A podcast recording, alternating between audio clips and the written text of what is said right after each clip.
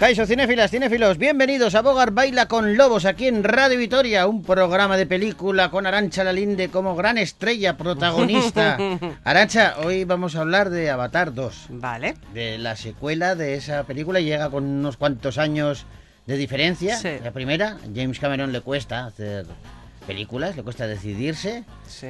Eh, y esta, claro, yo no. caras. Yo, es que tú recuerdas eh, de qué iba Avatar 1? No, si es que no la he visto. Ah. Pero vamos, claro que sé más o menos de qué va, pero no la he visto. Ah, pues, Es que cuéntamelo, yo la he visto y no me acuerdo. no es la típica película que a mí me llame mucho No, la no, no, no, no hagas trampa, no mires en el ordenador.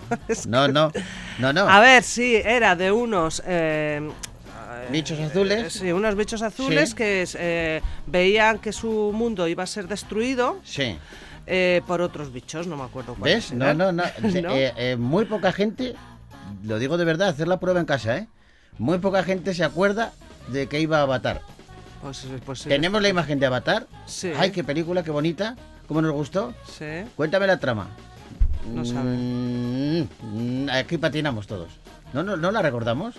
A mí me pasa, ¿eh? Sí, sí, sí, O sea, sí. que, que es Tú tremendo. sí que la viste, a ti te gustó, ¿no? Sí, pero Es que ahora no me- mismo no soy capaz de, no soy capaz de recordar una trama coherente de la película.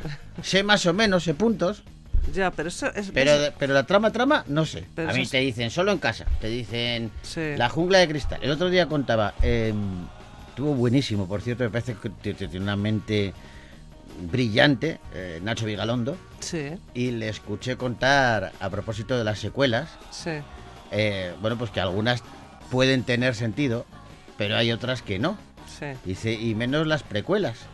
Dice, decía, esto es, un- es Nacho Vigalondo la mente brillante, ¿eh? Sí. Porque decía, están hablando de que van a hacer una precuela de La Jungla de Cristal, la peli de Bruce Willis. Sí, ¿no? O sea, la peli de Bruce Willis, La Jungla de Cristal, la primera, va de que un tío sí. absolutamente anodino, que no, no tiene nada que ver con las armas, ni, ni, ni con todo esto, de pronto se ve involucrado en una situación espeluznante Hmm. y la cuestión de la peli está en cómo resuelve eso. ¿no? Sí. Entonces dice, y ahora le van a poner una precuela, con lo cual eh, ya le había pasado. ¿Cómo lo va a resolver? Pues ya sabe. si ya le ha pasado, ya sabe. Claro, claro. Dice, dice, se podía hacer una. Yo, él, la secuela que haría Nacho Vigalondo, dice que es la de Náufrago, de Tom Hanks. Sí. Sí, él dice que para él le parecería brillante que en la isla donde está eh, Tom Hanks, el personaje de Tom Hanks que ha naufragado, esté otra persona. Sí. Si tú imagínate que está Tom Hanks hablando con el balón, Sí. ¿vale? ¿Te acuerdas, no? El coco Sí, este el que era.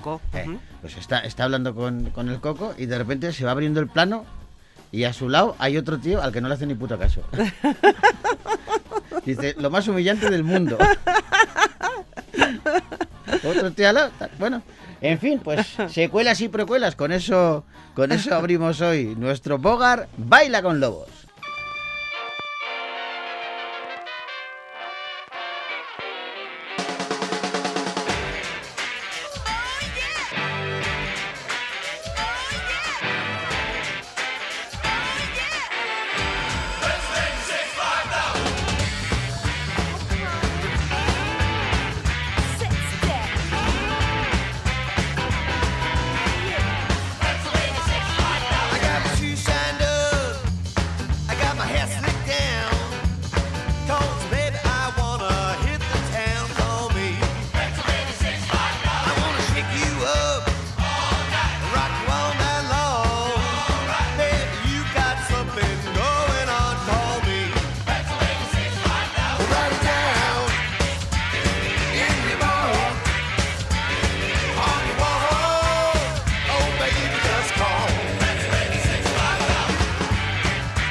Vamos a empezar con música. Un clásico. Es, es un actor eh, que para mí era muy bueno, Lee Marvin, pero también cantaba y lo hacía en películas como por ejemplo La leyenda de la ciudad sin nombre, cuya canción principal, cuyo tema principal abre hoy nuestro Bogar Baila con Lobos.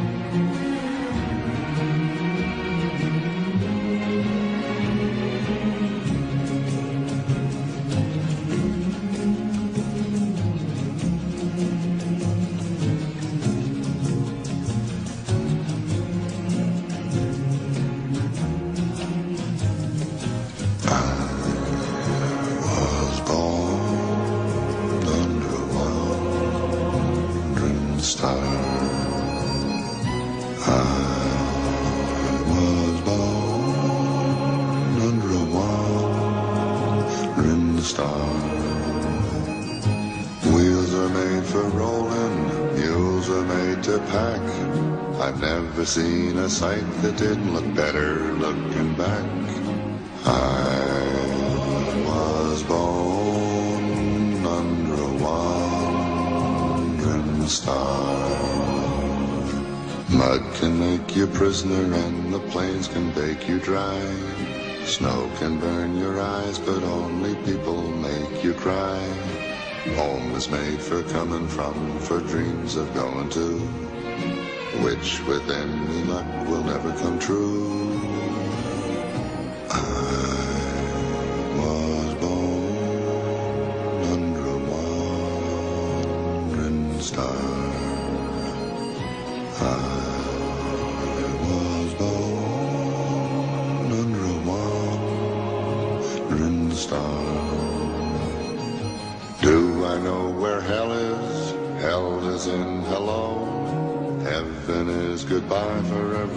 Time for me to go. I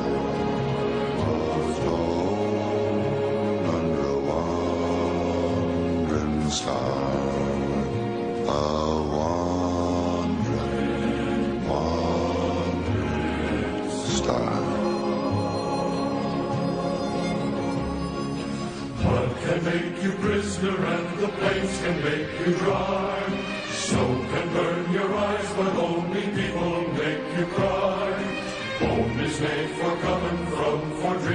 Going which with any luck will never come true.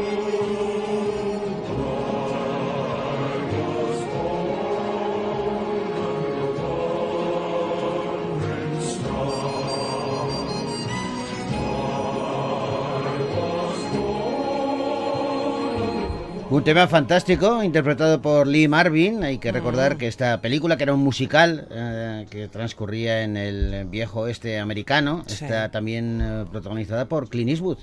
Eh, Poca gente sabe que Clint Eastwood ha hecho un musical. Y es este, La leyenda de la ciudad sin nombre. Eh, un tema que hoy nos Que ha todo lo que hace Clint Eastwood lo borda. todo lo borda, todo lo borda. Como esta película y otras que ha hecho, de las cuales hablaremos más adelante, porque ahora lo que toca es hablar de las que han llegado a la cartelera Gasteiztarra esta semana. Vamos al cine.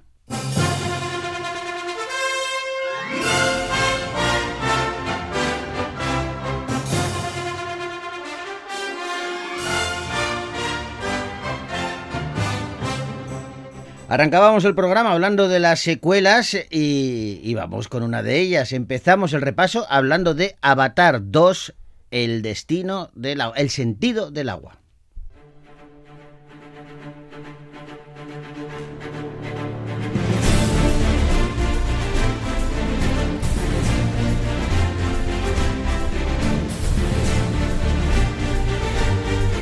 En Avatar, el sentido del agua, secuela de Avatar, la peli de 2009, nos trasladamos 10 años después de la primera batalla de Pandora entre los Navi y los hermanos Jake Sully, que vive tranquilamente con su familia y su tribu.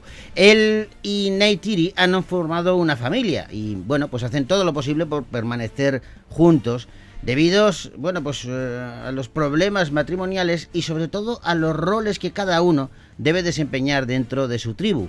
Sin embargo, deben de abandonar su hogar y explorar diferentes e inhóspitas regiones de Pandora, adentrándose en el mar y haciendo pactos con otros Navi de otras regiones. Cuando una antigua amenaza resurge, Jake debe volver a librar una difícil guerra contra los humanos y pese a la adversidad, Jake va a acabar haciendo nuevos aliados, algunos de los cuales ya viven entre los Nibi y otros, bueno, pues con nuevos avatares. Papá, sé que crees que estoy loca, Saldrán de detrás de esas piedras. pero la siento.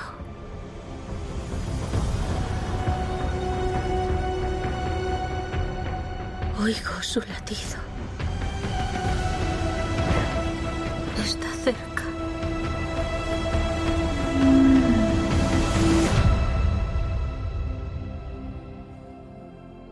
¿Y cómo suena su latido?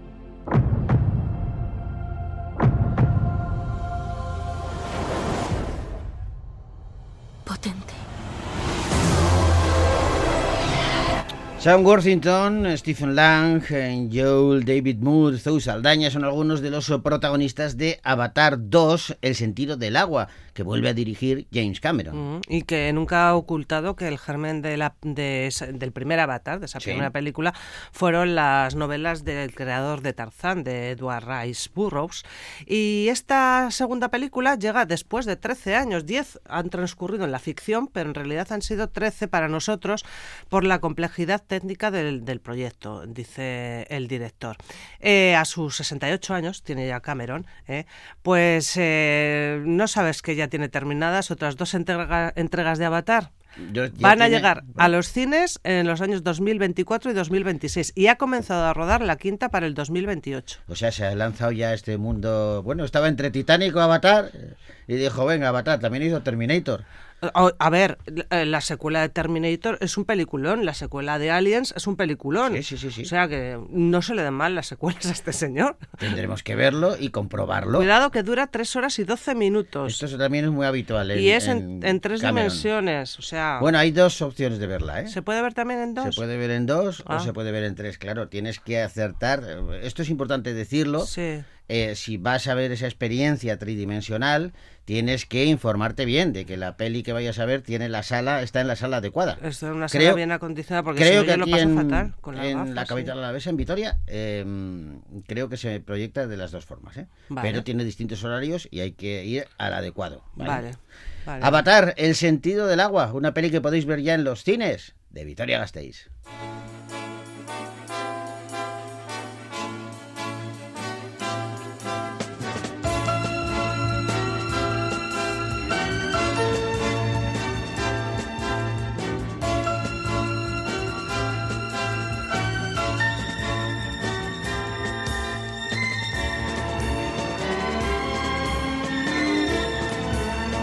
Y vamos a hablar ahora de una película de animación que llega de Francia y se titula El pequeño Nicolás.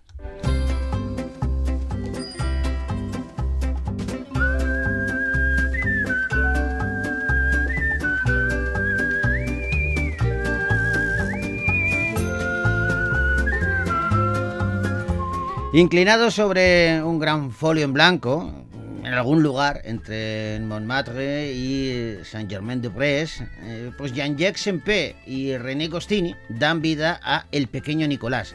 Es un niño risueño y travieso, y la suya es una infancia alegre, llena de juegos, diversión, bromas, aprendizaje y también complicidad, pero abundan las peleas y los castigos. Las aventuras de Nicolás le llevan al estudio de sus creadores, donde habla con ellos de forma distendida. Senpei y Gostini le cuentan cómo se conocieron y se hicieron amigos, y también responden a preguntas sobre su carrera, su infancia y sus ambiciones. ¿Este tan gracioso quién es? Nicolás, ¿no te apetece hacer algo juntos? Tú escribes las historias y yo las ilustro. ¿Y si lo llamamos el pequeño Nicolás? ¡Me encanta! Para pescar hace falta silencio. ¡Sí, jefe! Y ahora cuidado, no quiero que nadie se caiga al agua. ¡Tres! No puedo más. ¡Travesuras! ¡Me encantan! ¡Qué divertido! Mis amigos y yo también sabemos divertirnos.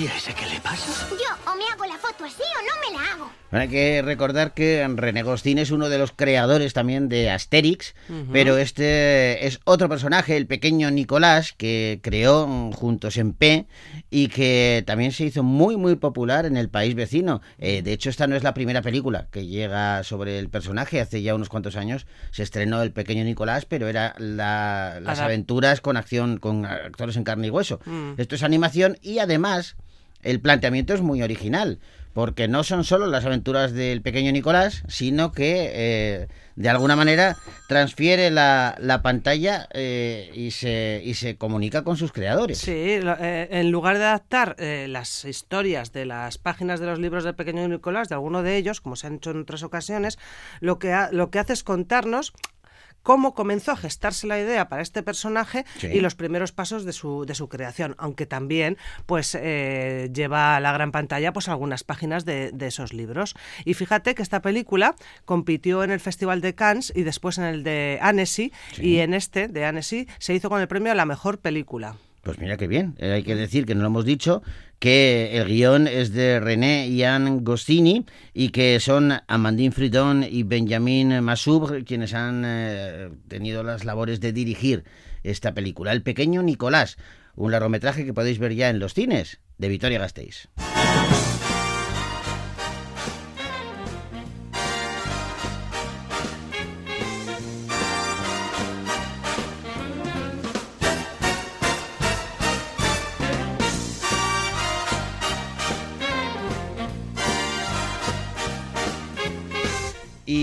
Vamos ahora con una especie de platero y yo, pero mm, modernizado. Y claro, eh, tapizado por el mundo cinematográfico. El burro es el protagonista de EO.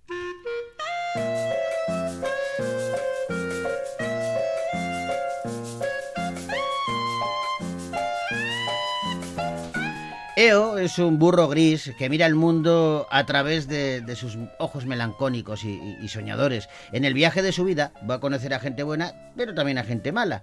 Experimenta la alegría y el dolor. Siente las ruedas del destino que aplastan su inocencia con una sensación familiar de, bueno, pues de inevitabilidad y de, y de indiferencia. Comenzando su vida en un circo polaco, pasa después a un establo de caballos, después a un santuario de burros, luego a una granja de zorros y finalmente a través de los Alpes hasta un palacio italiano. Pero la mente de este asno está plagada de emociones. Sus sueños no dejan de traerle de vuelta al ser humano más agradable que ha conocido en el circo, la bella Cassandra. Feliz cumpleaños, tío.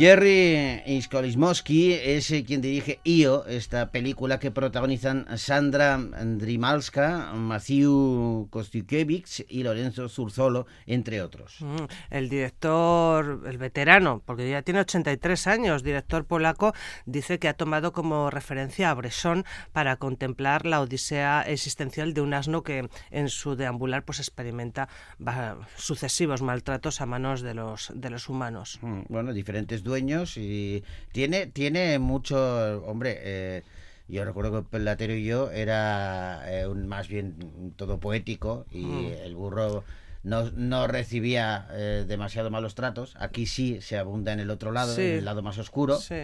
pero no deja de tener una cierta equivalencia, ¿no? Sí, aquí tiene muchas referencias animalistas, sí. Bueno, pues Io, una película que podéis ver ya en los cines de Victoria Gasteiz.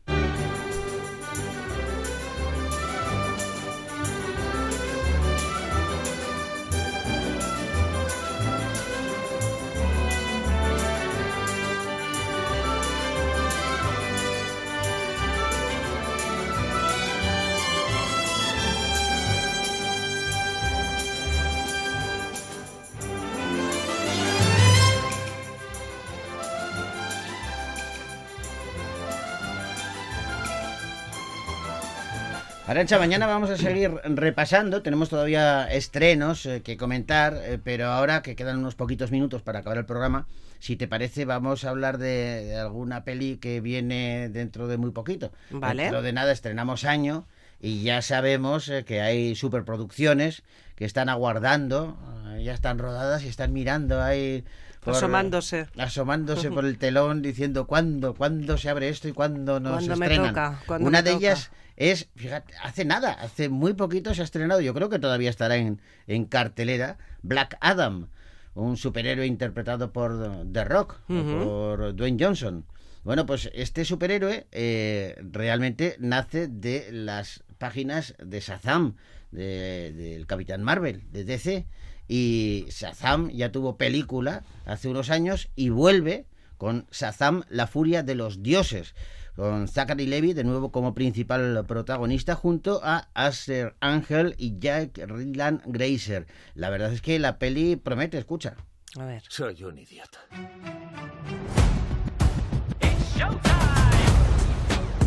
No me merezco estos poderes, esa es la verdad. ¿Cuál es mi aportación? ¡Au!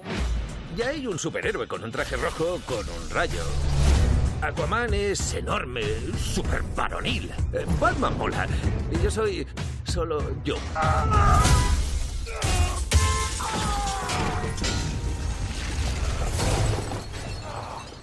Me siento un fraude. Da igual, en fin. eh, un mago me dio superpoderes. No soy el único con superpoderes. ¿Dónde vais? Bueno, cabe recordar que es que eh, la originalidad que tiene este superhéroe es que es un niño de 14 años. Sí. Claro, cuando le da, pronuncia el nombre de Shazam, se convierte en un superhéroe, pero su mentalidad Sigue sigue, siendo- la de un niño de 14 La de- años. claro. Eso es lo que nos contaban en esta primera película y en esta segunda, bueno, vemos que tiene que enfrentarse a un nuevo villano, pero no está solo porque tiene a su familia de acogida que también se han convertido en superhéroes y son la familia Marvel, con lo cual eh, pues tiene tiene ventaja o desventaja según se mire, porque tampoco un buen equipo, buen equipo digamos que no lo son del todo. De nuevo, David F. Sandberg es quien dirige Shazam, la furia de los dioses, y es una película que se va a estrenar muy prontito. Mm, sí, por lo que tengo entendido, en marzo de 2023. Pues dentro de nada Dentro de nada. ver- Se ha retrasado todo porque iban a empezar a rodar en el 2020. La Pasó lo que pasó, mm. se va retrasando todo. Y, y luego, pues claro, tampoco querían que coincidiera en el tiempo con Black Adam. Ya, claro. Entonces, Sí, porque, sí, se claro, le si no la gente tiene que elegir. Entonces, por eso lo han retrasado un poquillo. Pues febrero o marzo eh, del año que viene es el Pues nada, nada, estaremos atentos a ver, a ver qué ocurre y qué nuevas aventuras nos trae Shazam, la furia de los dioses, eh, que veremos dentro de muy poquito.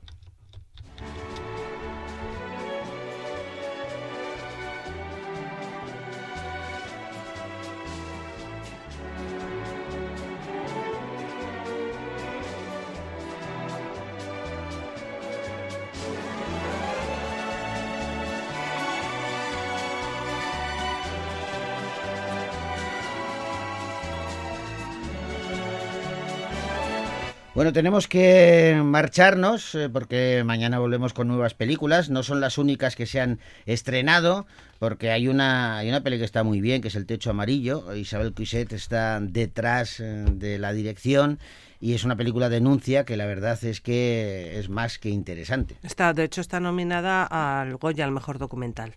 Bueno, pues eh, de esa y de otras películas les hablaremos mañana. Ahora os dejamos con música. Tenemos la banda sonora de Morbius, también otra película con un... Bueno, no sé si un superhéroe, porque este era una especie de vampiro, tenía más de villano que de superhéroe, pero bueno, en cualquier caso pertenece a ese mundo, a ese universo, en este caso al de Marvel, y The Jam eh, pusieron voz a una de las canciones de su banda sonora, con la que hoy os decimos Viar Arte. Hasta mañana.